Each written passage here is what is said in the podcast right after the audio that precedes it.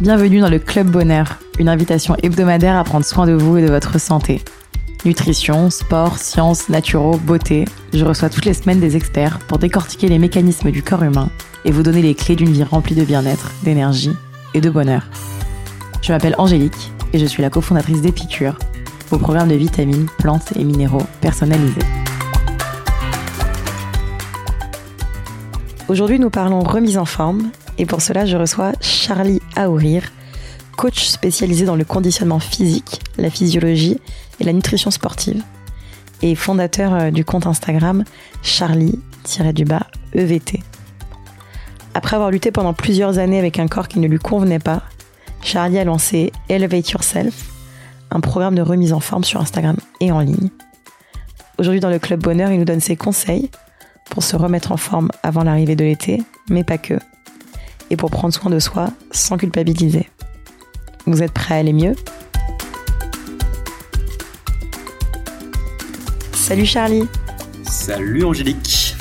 Pour te décrire en quelques lignes, après avoir lutté pendant plusieurs années avec un corps qui ne te convenait pas totalement et alors que tu étais encore analyste financier dans l'immobilier, tu te formes pendant plus de 10 ans à de nombreuses thématiques liées au bien-être donc notamment la musculation, la nutrition ou encore euh, l'endocrinologie.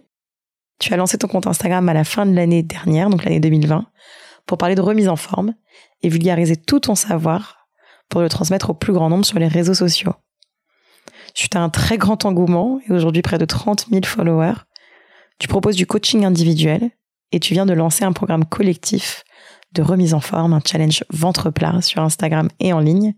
C'est une mini formation holistique autour de la nutrition, du sport et du bien-être pour aider le plus grand nombre à se remettre en forme. Est-ce que j'ai oublié des choses ou est-ce que tu veux euh, ajouter euh, quelques informations? Non, écoute, j'ai beaucoup apprécié, c'est très très très très élogieux, merci beaucoup. Et du coup, salut Angélique, salut tout le monde et mille merci de m'inviter dans, dans ce super podcast, ça fait vraiment plaisir. Pour démarrer, euh, on entend beaucoup euh, sur les réseaux sociaux et notamment sur Instagram euh, des formules miracles, euh, des recettes magiques pour se remettre en forme. Oui, complètement. Quelle est la tienne? Eh ben justement, je n'ai pas de formule miracle. Ça y est, tout le monde va partir. Il n'y a pas de formule miracle pour se remettre en forme. C'est simplement voilà des petits tips et des petites astuces que j'essaie un peu de distiller au quotidien. Bah, tu l'as dit notamment sur les réseaux et sur Instagram, où l'idée c'est d'apporter avec pédagogie et puis de vulgariser vraiment le contenu parce qu'on peut vraiment se perdre dans plein de détails.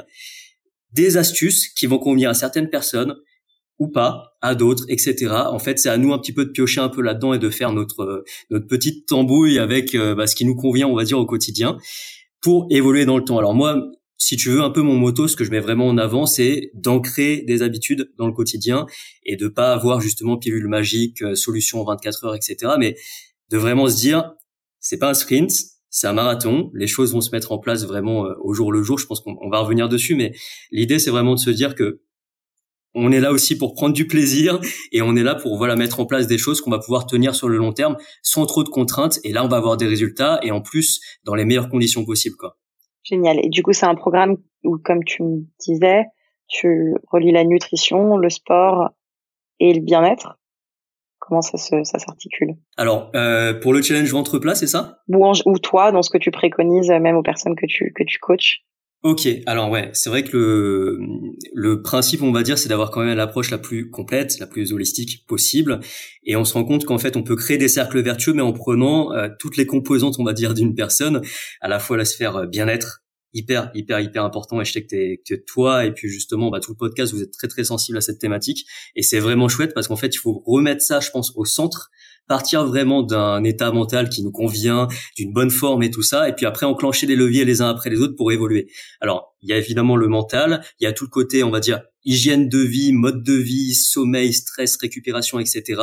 Et une fois qu'on a tout ça qui est aligné, qu'on a la force, on va dire, et la forme pour attaquer, il y a la sphère physique forcément qui suit parce qu'on a on a rien sans rien et évidemment c'est l'entraînement qui permet d'apporter on va dire des stress à nos corps des stress adaptatifs qui vont lui permettre bah, de de s'adapter. Tout est dans le dans le nom de s'adapter de progresser puis d'évoluer vers nos objectifs et puis après tout le monde a ses objectifs et ça c'est vraiment propre à chacun quoi.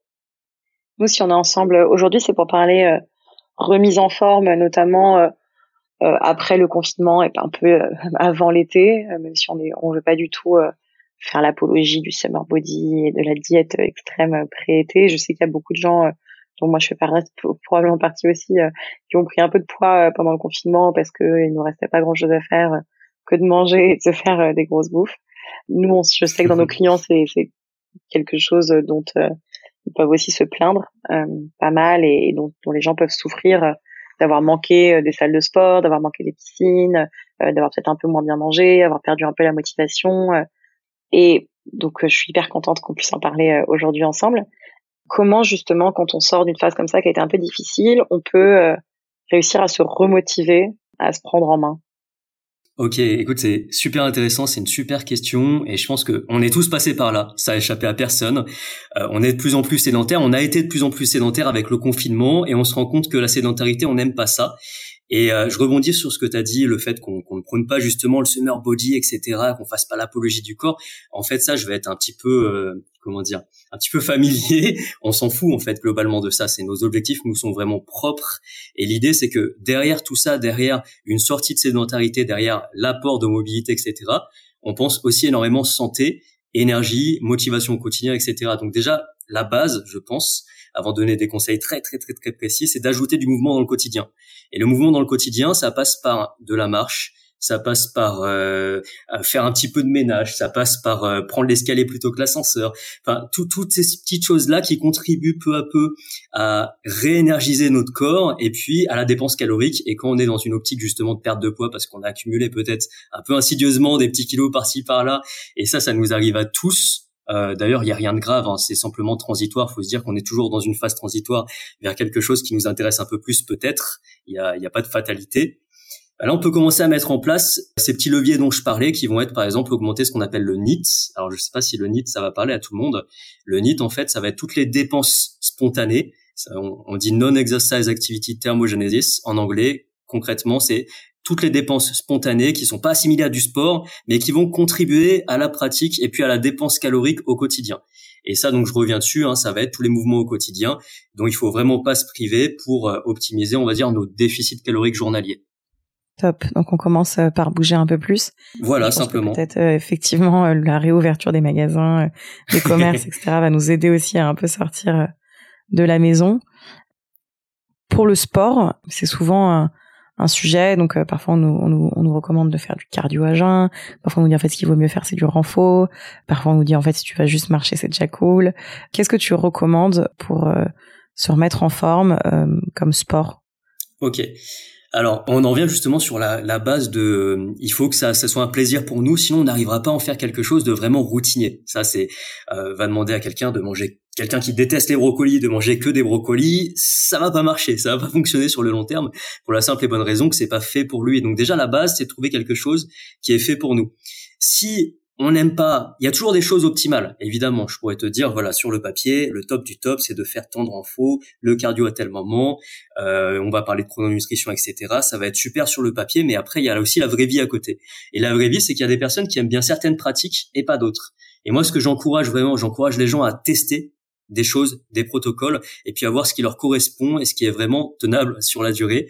Je me répète un peu, et évidemment, il y a des choses plus intéressantes que d'autres en fonction des objectifs. Si quelqu'un vient me voir et me demande de prendre euh, beaucoup de masse musculaire, mais déteste le renforcement musculaire, bah là, là, ça va pas forcément fonctionner. Soit on va revoir les objectifs, soit on va essayer justement d'intégrer la pratique qui va permettre de répondre vraiment à son à son besoin à ce moment-là. Mais, euh, mais voilà, globalement, l'idée, c'est de trouver quelque chose qui nous convient, d'aller dans le sens du mouvement, et puis de d'expérimenter, d'expérimenter, peut-être de faire nos erreurs, peut-être de court-circuiter un peu le temps en faisant appel à un professionnel qui lui a fait ses erreurs potentiellement, et puis pourra un peu mieux guider la personne en fonction de ses particularités. là, ça peut être vraiment chouette. Et, euh, et l'idée, voilà, c'est simplement d'aller toujours, toujours, toujours rechercher le mouvement, et puis rechercher ce qui va nous permettre de, comment dire, de prendre plaisir dans la pratique sportive, on va dire. Exactement. Et puis souvent, c'est vrai que une pratique, découvrir une pratique peut après entraîner euh, une autre. On peut commencer par effectivement juste faire un peu des pilates et, et apprécier. puis finalement, ça ouvre une porte vers euh, peut-être du renfort, qui après ouvre une porte vers autre chose. Et je pense que c'est effectivement super important de d'encourager les gens à trouver euh, la pratique qui leur donne envie de la suivre sur le long terme. Et je pense qu'il y a des super choses qui ont émergé, notamment avec le confinement. Il y a eu l'autorisation. Il y a beaucoup de gens qui ont fait des contenus gratuits je pense, a permis à, à, pas mal de monde de tester des choses. Et effectivement, il y a, y a beaucoup de choses aujourd'hui plus ludiques euh, entre les cours un peu dansés, euh, les cours en groupe, euh, courir, enfin les challenges de course, les groupes de course. Je pense qu'effectivement, il faut il faut piocher. Pour les personnes qui te disent manquer de temps pour faire du sport, quel est ton conseil? Alors, moi, je pense que c'est une c'est une question. Je je veux pas être trop dur, bien sûr, mais je pense que c'est aussi une question de priorisation et de de là où on veut mettre vraiment notre temps. Et, et en fait, on pourrait se dire qu'il faut absolument, euh, c'est soit on, soit off, soit tout, soit rien. Mais en fait, un petit peu, c'est mieux que rien. Donc, dans l'idée, si on sent vraiment qu'on n'a pas le temps, ou alors pas l'énergie, là, c'est encore une autre problématique parce que ça arrive. Une personne qui, moi j'ai connu ça, hein, une personne qui, qui vraiment euh, frôle le burn-out ou est en burn-out professionnel, on va pas lui intégrer quatre séances de sport ou six séances de sport dans la semaine, ça serait complètement ridicule et ça va l'amener encore plus vite dans les tréfonds du fond du fond. L'idée, c'est de trouver un, deux, trois moments dans la semaine pour bouger un petit peu. Et ça peut être des séances courtes, ça peut être euh, des, séances d'un quart d'heure, une demi-heure, euh, trois quarts d'heure euh, maximum. Et c'est largement suffisant. Donc en fait, on en vient à deux, trois heures dans la semaine. Et finalement, on se, rend compte qu'on a le temps de, de, de placer en général, on a le temps de placer ces séances-là dans la semaine. Il y a plusieurs stratégies. Ça peut être mettre le réveil un peu plus tôt. Si on est vraiment motivé à ce moment-là, c'est vraiment un temps qui qui ne bougera pas parce qu'on a mis le réveil plus tôt et à ce moment-là, on sait que ce temps-là, il sera pour nous et pour la pratique sportive ou ça peut être après le boulot, mais là, c'est plus, c'est un peu plus variable, on va dire. Donc, en fonction des gens, l'idée, c'est de trouver vraiment dans notre emploi du temps le moment qui nous convient pour ça et on se rend compte que finalement c'est pas tant une perte de temps que ça et au contraire ça va nous énergiser sur plein d'autres sujets nous permettre d'en gagner autre part. Génial. Et euh, maintenant on va parler de nutrition. Ok. Tu as tendance un peu à taper sur les régimes euh, parce que on est sur lequel on est assez d'accord et, et, on te suit pas mal, notamment sur tous les, régimes qui peuvent créer euh, beaucoup de frustration. Euh, et puis après, en général, on reprend un peu le poids. Tu as tendance notamment à dire euh, que si on a mis 10 ans à prendre ces kilos, on les perdra pas en un mois. Quels sont tes conseils d'alimentation pour réussir à perdre quelques kilos? Ok, alors dans une optique de perte de poids, c'est vrai que je suis un peu contre les régimes tout faits qui conviendraient soi-disant à tout le monde. Par contre, il y a quand même des règles plus ou moins universelles, enfin des choses qui peuvent être appliquées à beaucoup de personnes.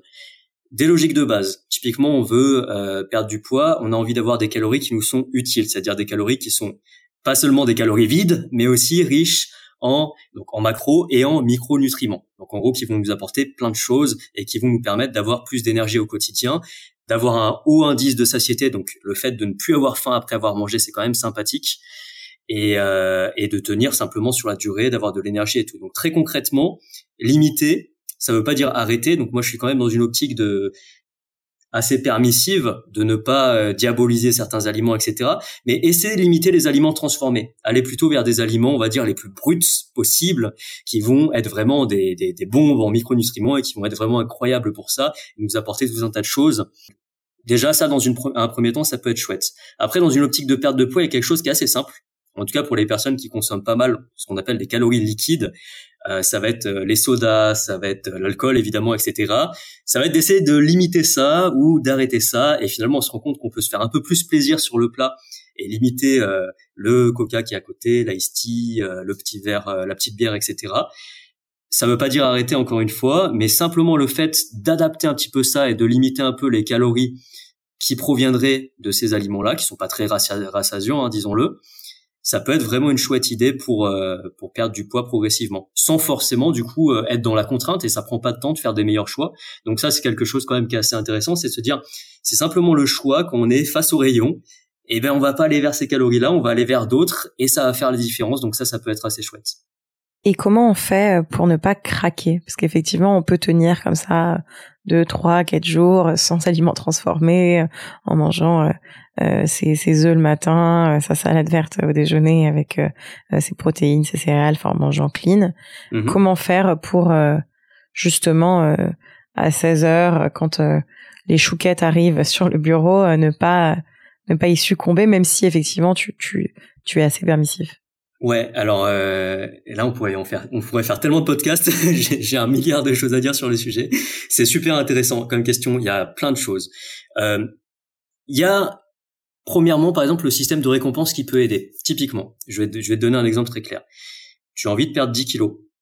Ce que je vais te proposer de faire, ça va être de le décomposer en micro-objectifs et te dire je veux pas perdre 10 kilos, je veux perdre 10 fois 1 kilo. Et ça déjà, ça va être un facteur motivationnel fou qui va peut-être nous permettre de moins craquer par exemple.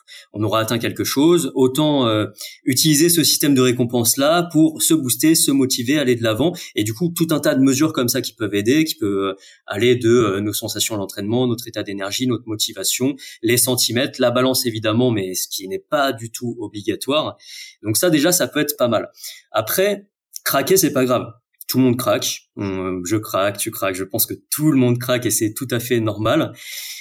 Il faut simplement se dire que ça fait partie du chemin et que c'est pas grave. Et en fait, le plus important, c'est de pas forcément se dire foutu pour foutu, euh, je me suis mangé une pizza, je peux en manger 12. C'est de se dire c'était génial, j'ai bien profité de pas culpabiliser justement et de se dire bah, que c'était un moment dont j'avais besoin et c'est ça qui nous permet de tenir sur la durée finalement. Et je parlais de marathon, en fait, c'est comme dans un marathon quand tu pars euh, pleine balle euh, au début en sprint, etc. Tu vas pas le tenir. Donc moi, j'ai tendance à justement un petit peu euh, on va dire pointer du doigt les régimes et tout ça parce qu'ils sont souvent trop stricts et ils font grandir cette frustration qui va amener au craquage et qui, qui, risque justement de, de, faire entrer dans un cercle vicieux. Et là la personne pourra se dire euh, mince c'est pas fait pour moi pourra s'en vouloir culpabiliser. Alors que tout le monde craque mais on montre plus facilement nos victoires que nos échecs. Et du coup les personnes qui craquent vont pas forcément le mettre en avant. Donc on va avoir l'impression d'être euh, moins bien que les autres alors que pas du tout. Ça fait vraiment partie du chemin qui va nous amener vers notre objectif et du coup, notamment pour euh, rester sur le sujet de la nutrition, oui. il y a effectivement souvent le, le sujet du, du, craquage, effectivement de la culpabilité quand on fait un craquage. Donc toi, tu dis, euh, il vaut mieux justement euh, ne pas le, enfin ne pas culpabiliser et se dire le lendemain, ça va. Pour moins craquer, je sais que tu as partagé quelques conseils, par exemple, peut-être de, de penser à boire de l'eau, peut-être euh, éviter, euh, peut-être préparer des repas à l'avance. Est-ce que tu as, d'autres euh, conseils pour justement éviter que ça n'arrive? Ouais, il y, en a beaucoup, beaucoup des, conseils comme ça. C'est vrai que j'avais fait pas mal d'infographies sur le sujet, euh, lié aussi à l'alimentation émotionnelle. Enfin, ce qu'on appelle l'alimentation émotionnelle, c'est le fait, euh, d'un coup de, colère, de panique ou de, quoi que ce soit, se jeter sur la nourriture, un peu comme phénomène compensatoire. Beaucoup de choses peuvent aider. Effectivement, préparer les repas à l'avance, ça peut être chouette. Euh, on ne peut pas manger ce qu'on n'a pas acheté. Donc en soi, si on fait les courses dans un contexte où on est très très motivé, etc., et que finalement à la maison il n'y a pas grand chose sur lequel se ruer, ça, ça peut être pas mal. Euh, c'est un peu un, un, tour de force, on va dire, mais ça, ça peut être pas mal. Et puis après, il y a certains aliments qui peuvent être intéressants parce que particulièrement rassasiants. Typiquement la pomme de terre, qui est pas mal diabolisée euh, par les je pointe un peu du doigt les, les pros, IGBA, etc. Enfin, toutes les personnes qui visent plutôt des index glycémiques bas, etc. Il se trouve que la pomme de terre a un index glycémique qui est haut, mais un indice de satiété qui est démentiel. Et en fait, euh, je, mets au défi un peu euh, tout le monde d'essayer de, prendre du poids en mangeant des pommes de terre. C'est impossible parce que euh, simplement très rapidement on n'aura plus faim. Et ça, c'est quand même quelque chose qui est hyper fort. Donc, allez viser des aliments qui vont être plus rassasiants et qui vont peut-être apporter moins de calories, ça peut être chouette. Donc euh, typiquement, euh, les fruits les légumes, c'est très très chouette. Euh, avoir un, volume alimentaire un peu plus dense, mais moins riche, on va dire par exemple en graisses, qui sont très caloriques, ça peut être aussi une bonne démarche pour manger plus et à ce moment-là moins craquer parce qu'on aura forcément moins faim après ça. Génial pour finir un peu sur le sujet de la nutrition, parce que je pense qu'effectivement après on n'est pas là euh, pour faire un programme euh, régime euh, à nos à nos auditeurs, et je pense que maintenant tout le monde connaît à peu près les règles de base pour pour perdre du poids et se remettre en tout cas en forme. Aujourd'hui est très à la mode le jeûne intermittent. Ouais, ouais, ouais. Pour perdre du poids. Qu'est-ce que tu en penses? Sacré sujet encore une fois, le jeûne intermittent, je pense qu'il il peut être intéressant, mais pour moi, il est mis en avant pour les mauvaises raisons. C'est-à-dire qu'on lui, c'est vrai que c'est un peu le, le, le, régime magique aussi pour perdre du poids, etc. C'est beaucoup mis en avant et tout, et un peu comme toutes les découvertes. Donc tu me sens peut-être un peu sarcastique sur sur mon ton.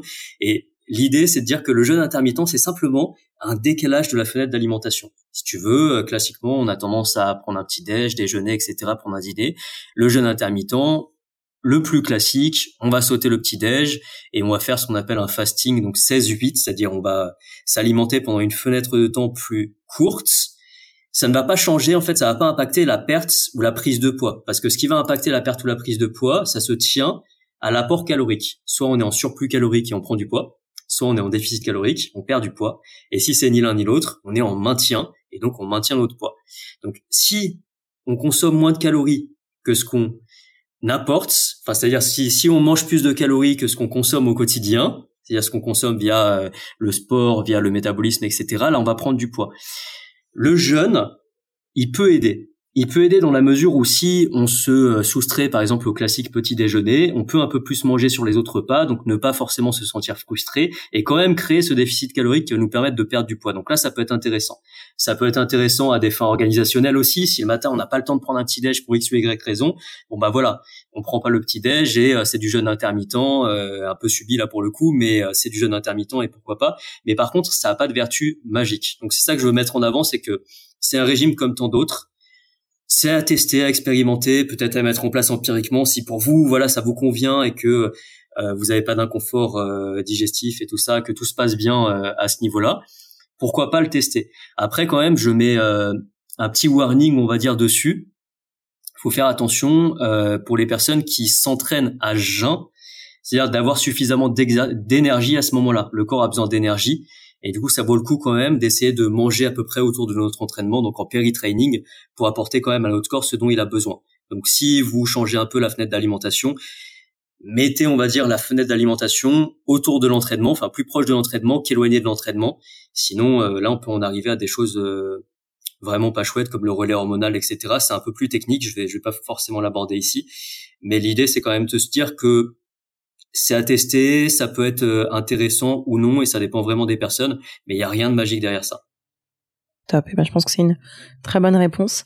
Ma dernière question liée euh, un peu au régime et à la remise en forme. Euh, tu dis qu'on peut pas perdre 10 kilos en un mois. Qu'est-ce que tu recommandes, entre guillemets, nombre de kilos à perdre par semaine ou par mois? Qu'est-ce qui pour toi est sain? Ok, alors bon, c'est vrai que je je dis pas forcément qu'on peut pas perdre 10 kilos. On peut perdre 10 kilos et puis après 10 kilos, c'est 10 kilos de quoi? Est-ce que c'est euh, du muscle? Est-ce que c'est du gras? Ou est-ce que c'est de la perte de, de, flotte d'eau, de rétention d'eau? Et à ce moment-là, c'est des choses différentes. Et nous, c'est vrai qu'on est dans une optique de perte de poids. Moi, quand j'ai des personnes qui viennent me voir pour perdre du poids, en fait, ils veulent perdre du gras, ils veulent pas perdre du muscle, perdre de la tonicité, ils veulent pas perdre leur rétention d'eau. Ça, tu peux le perdre assez facilement et assez rapidement. Mais du coup, on est dans une optique de perdre de tissu adipeux, perdre de tissu adipeux, donc perdre de gras.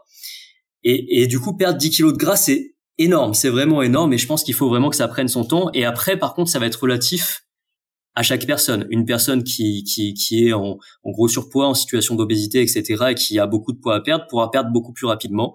On va dire en pourcentage de sa masse, ça sera, ça sera moins important qu'une personne qui est déjà relativement euh, fine et qui veut encore perdre quelques derniers kilos, un peu récalcitrant, on va dire.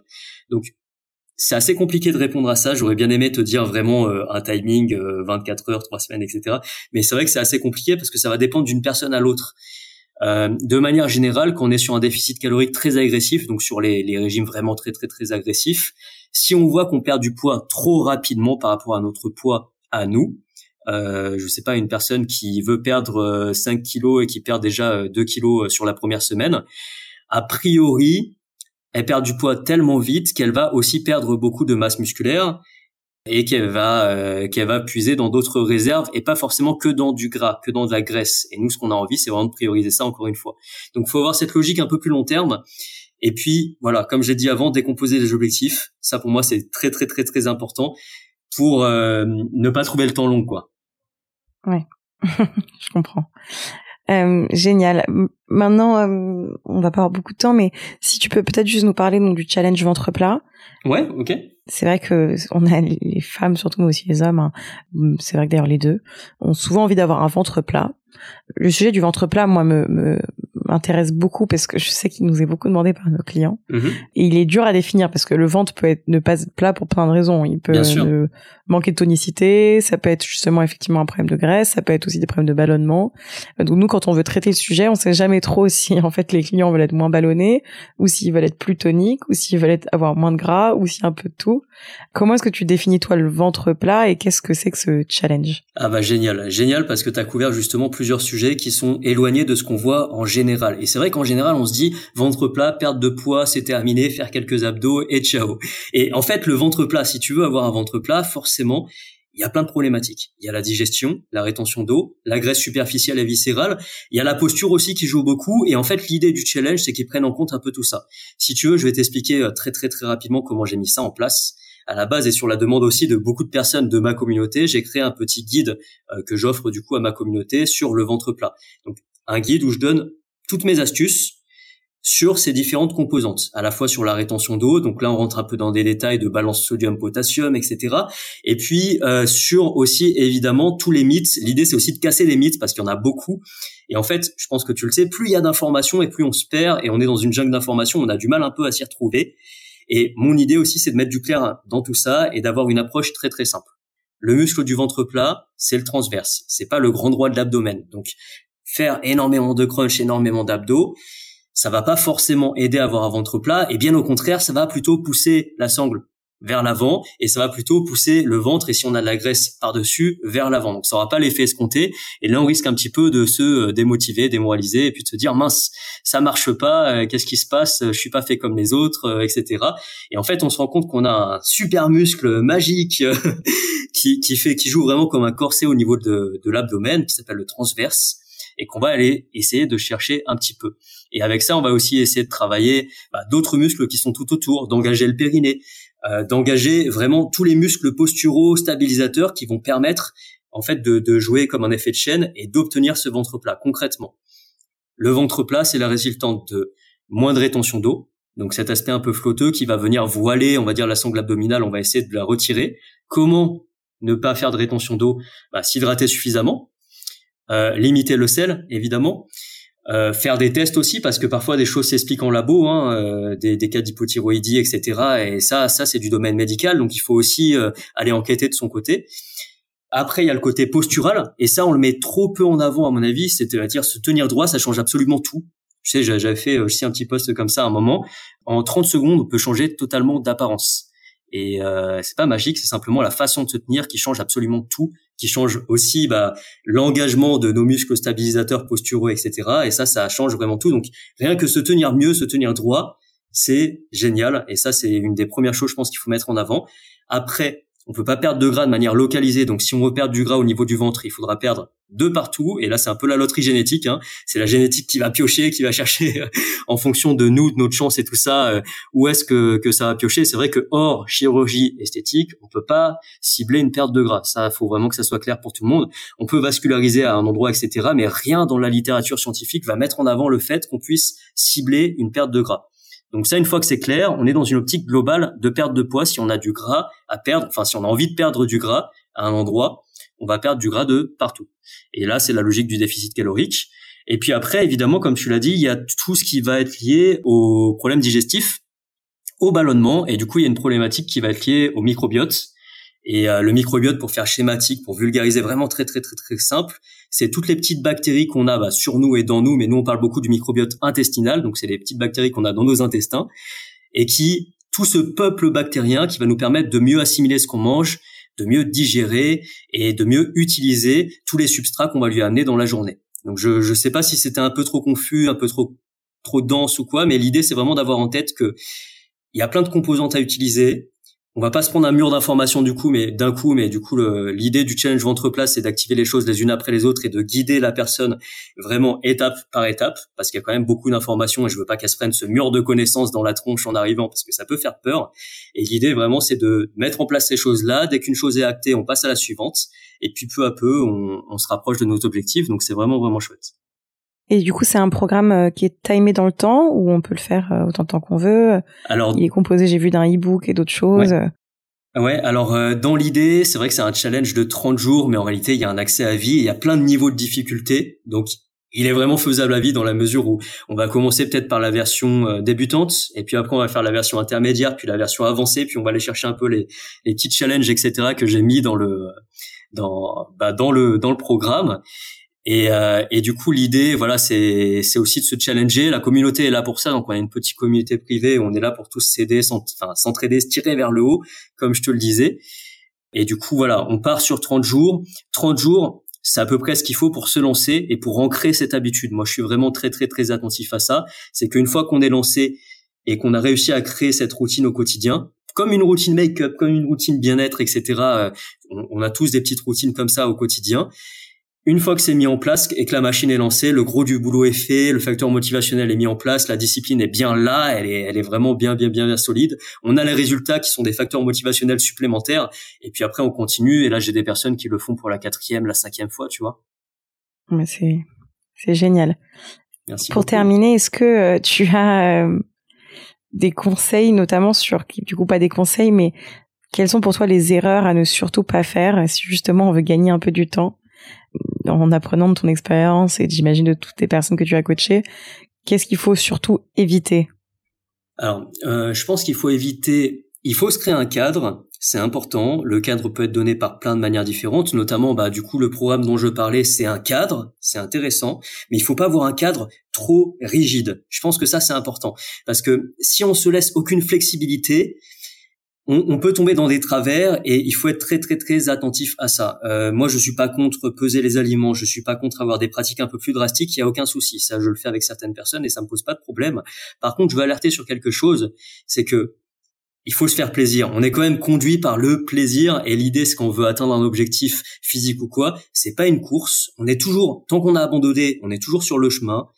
Ça prendra le temps que ça prendra. S'il y a eu des écarts et tout ça, il y a vraiment aucun souci. Et simplement ne donc ne pas culpabiliser, on en a parlé, et ne pas avoir un cadre trop rigide, c'est-à-dire accepter de sortir avec le copain si on nous le propose, etc. Euh, je, je, digresse rapidement. Euh, c'est aussi pour ça que je recommande pas de planifier un cheat meal, c'est-à-dire le cheat meal, le repas un peu d'écart, on se fait super plaisir, de pas se dire je le fais le jeudi à telle heure, etc. C'est plutôt de ne pas en planifier. Et au moment où ça se présente, eh ben on va le considérer comme un cheat meal et on va se faire plaisir et ça fera partie de la route qui va nous amener à nos objectifs. Et ça, c'est vraiment primordial pour moi. Donc, quand même rester à l'écoute de notre corps, de ce que nous envoie notre corps comme signal, et puis avoir une démarche qui reste quand même flexible, sans euh, tout laisser aller euh, de partout, parce que là, forcément, ça va prendre euh, des, une éternité. Mais c'est pas si problématique que ça. Donc voilà, se dire qu'on est toujours en piste, ne pas hésiter à tester plein de choses et puis laisser vraiment le, le temps faire son boulot car notre plus grand allié c'est vraiment le temps et notre plus grand ennemi c'est vraiment l'impatience donc il faut vraiment euh, se, on va dire, croire au process et se dire que les choses vont se faire dans le temps, quoi. Génial. Et j'ai une dernière question. Euh, les terrasses viennent de rouvrir. On a donc très envie de courir au restaurant, de notamment de soutenir les restaurateurs, mais aussi de un peu arrêter de cuisiner et de d'aller boire des coups euh, en terrasse parce que je pense qu'on a tous besoin euh, pour le moral. Comment garder le cap sur ses objectifs et comment rester euh, motivé aussi à ne pas craquer tous les soirs de la semaine quand on a une vie sociale qui est hyper importante et, et notamment des plans des plans terrasse apéro tous les soirs? Génial. Ok, super question et euh, c'est le sujet justement, c'est un sujet que je vais aborder là dans ma prochaine newsletter et parce que c'est justement la question qu'on pose beaucoup beaucoup en ce moment. Euh, oui, on peut aller en terrasse et oui, il faut aller en terrasse. C'est la première chose que j'ai fait moi aussi hein, quand ça a réouvert. J'ai sauté sur les terrasses et on s'est fait, on s'est retrouvé entre amis et tout. C'était vraiment génial. Il y a des petites astuces qui peuvent permettre justement de se faire encore plus plaisir sans euh, culpabiliser, en optimisant, on va dire, un peu notre démarche. Mais il faut quand même être dans un certain laisser-aller, quitte à, après, avoir un mode de vie euh, un peu plus strict à d'autres moments. Pourquoi pas? Dans l'idée, euh, je vais te donner quelques exemples très très pratiques, comme ça, ça va être, on va pouvoir mettre ça en place dès ce soir, dès demain. N'hésitez pas à mettre ça en place rapidement. On peut par exemple se faire plaisir. On va manger au resto, on peut se faire plaisir sur le, le plat principal vraiment se faire plaisir et puis remplacer euh, le dessert par euh, un thé, un café, autre chose pour accompagner nos amis, nos collègues ou, les personnes qui sont avec nous. Ça pose aucun souci. Ça, par exemple, ça peut être euh, une bonne façon d'optimiser un peu ça, de ne pas entrer dans le dur et tout ça, de se faire plaisir sur le plat de résistance et puis de remplacer le dessert qui est souvent assez calorique, de remplacer par exemple la boisson aussi, je parlais des calories liquides, par soit un soda par sa version zéro, sa version light, pourquoi pas, ou par de l'eau, encore mieux. Mais, mais dans l'idée, voilà, on peut euh, tout à fait avoir des adaptations comme ça. Donc euh, simplement faire euh, essayer de faire des choix un peu plus judicieux, mais sans non plus rentrer dans la frustration. Si pour nous c'est frustrant de demander à remplacer, je sais pas, l'accompagnement, c'est souvent des frites. On va remplacer les frites par du riz, des légumes ou un mélange des deux. Ça, c'est un super choix. Personnellement, moi je fais ça parce que j'adore aussi le, le riz les légumes avec une viande, ça me va nickel. Et là, pour le coup, on a un plat qui est instantanément mille fois plus, euh, on va dire, dans le sens de nos objectifs en général, qu'on est dans une, un but de perte de poids parce que c'est plutôt orienté là-dessus. et, et, tout va bien et on passe un moment avec nos amis et on n'a pas dit non de peur de craquer, de faire des mauvais choix et tout ça. Donc l'idée c'est de pas se priver de ces moments-là et pourquoi pas faire des choix un peu plus judicieux. Mais sinon, reprendre notre rythme habituel après ça et puis euh, et puis voilà, c'est déjà très très bien comme ça. Génial. Eh ben merci beaucoup. On va passer à notre quiz tonique, qui est notre petit format de questions-réponses rapides. Est-ce que tu es prêt? Allez, je suis prêt. Est-ce que tu avais un livre à nous conseiller euh, un livre plutôt lié au sport et à la nutrition ou un livre, un livre, euh, un autre? Bah plutôt lié à ton thème. Mais si tu as autre chose qui peut euh, apporter du, du feel good à nos auditeurs, alors. ouais, alors pour les personnes qui veulent apprendre un petit peu justement comprendre un peu ces mécaniques, il y a un bouquin qui est assez intéressant qui s'appelle Hypertrophie de Brad Schoenfeld qui est, qui est génial. Je sais pas si tu pourras le mettre dans la description ou pas. Je pourrais t'envoyer si tu veux le, le, le, lien, mais qui est vraiment génial, qui est bien traité. Alors pour les anglophones, c'est quand même plus intéressant de le lire en anglais car c'est c'est beau. Il y a il y a un peu moins de biais, on va dire, que dans sa version française. Euh, il y a des bouquins en nutrition qui sont sympas chez les éditions euh, que tu connais peut-être, Thierry Soucard. Euh, j'en ai vu pas mal. Donc là, je pourrais pas t'en citer un précis parce qu'ils sont ils ont tous des intérêts différents, on va dire. Et puis après, euh, un bouquin or, tu vois, je fais vraiment les trois. Hein. un bouquin or, on pourrait dire, euh, c'est connu. Enfin, je pense que beaucoup, beaucoup l'ont lu. Le pouvoir de, du moment présent, vraiment, euh, ça, ça m'a marqué. Je l'ai lu il y a très, très longtemps. Il faut que je le relise. Mais c'est vrai que ça a été un petit déclic pour moi, un moment où je me cherchais un peu justement sur le plan professionnel et où je travaillais encore en finance.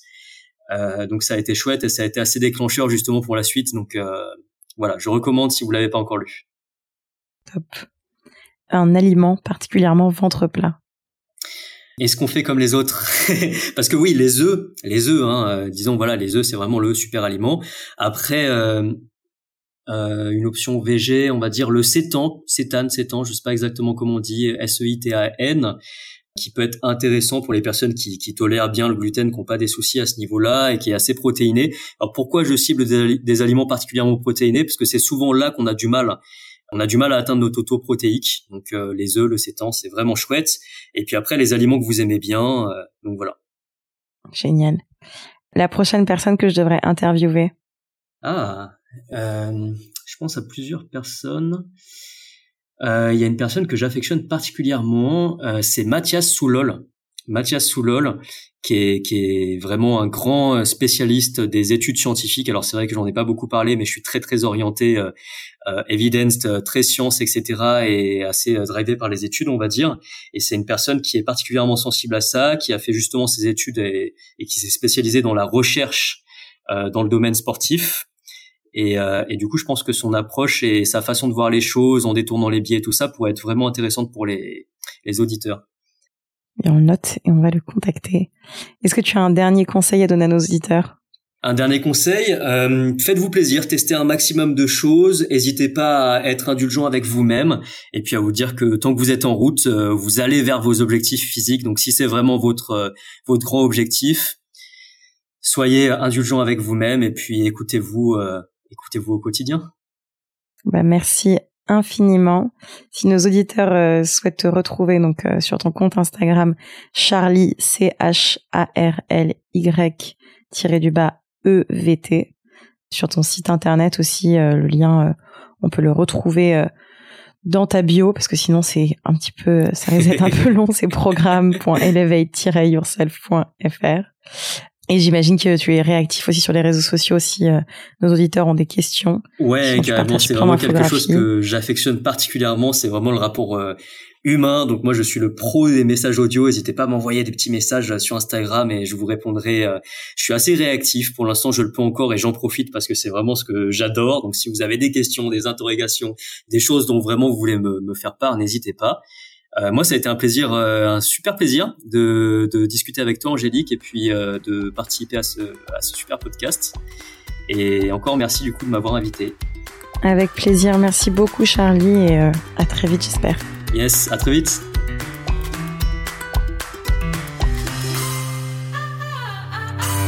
Si vous sortez reboosté, remotivé, réénergisé par cette conversation, n'oubliez pas de partager l'épisode mais surtout nous laisser 5 étoiles et un commentaire sur l'application Apple Podcast.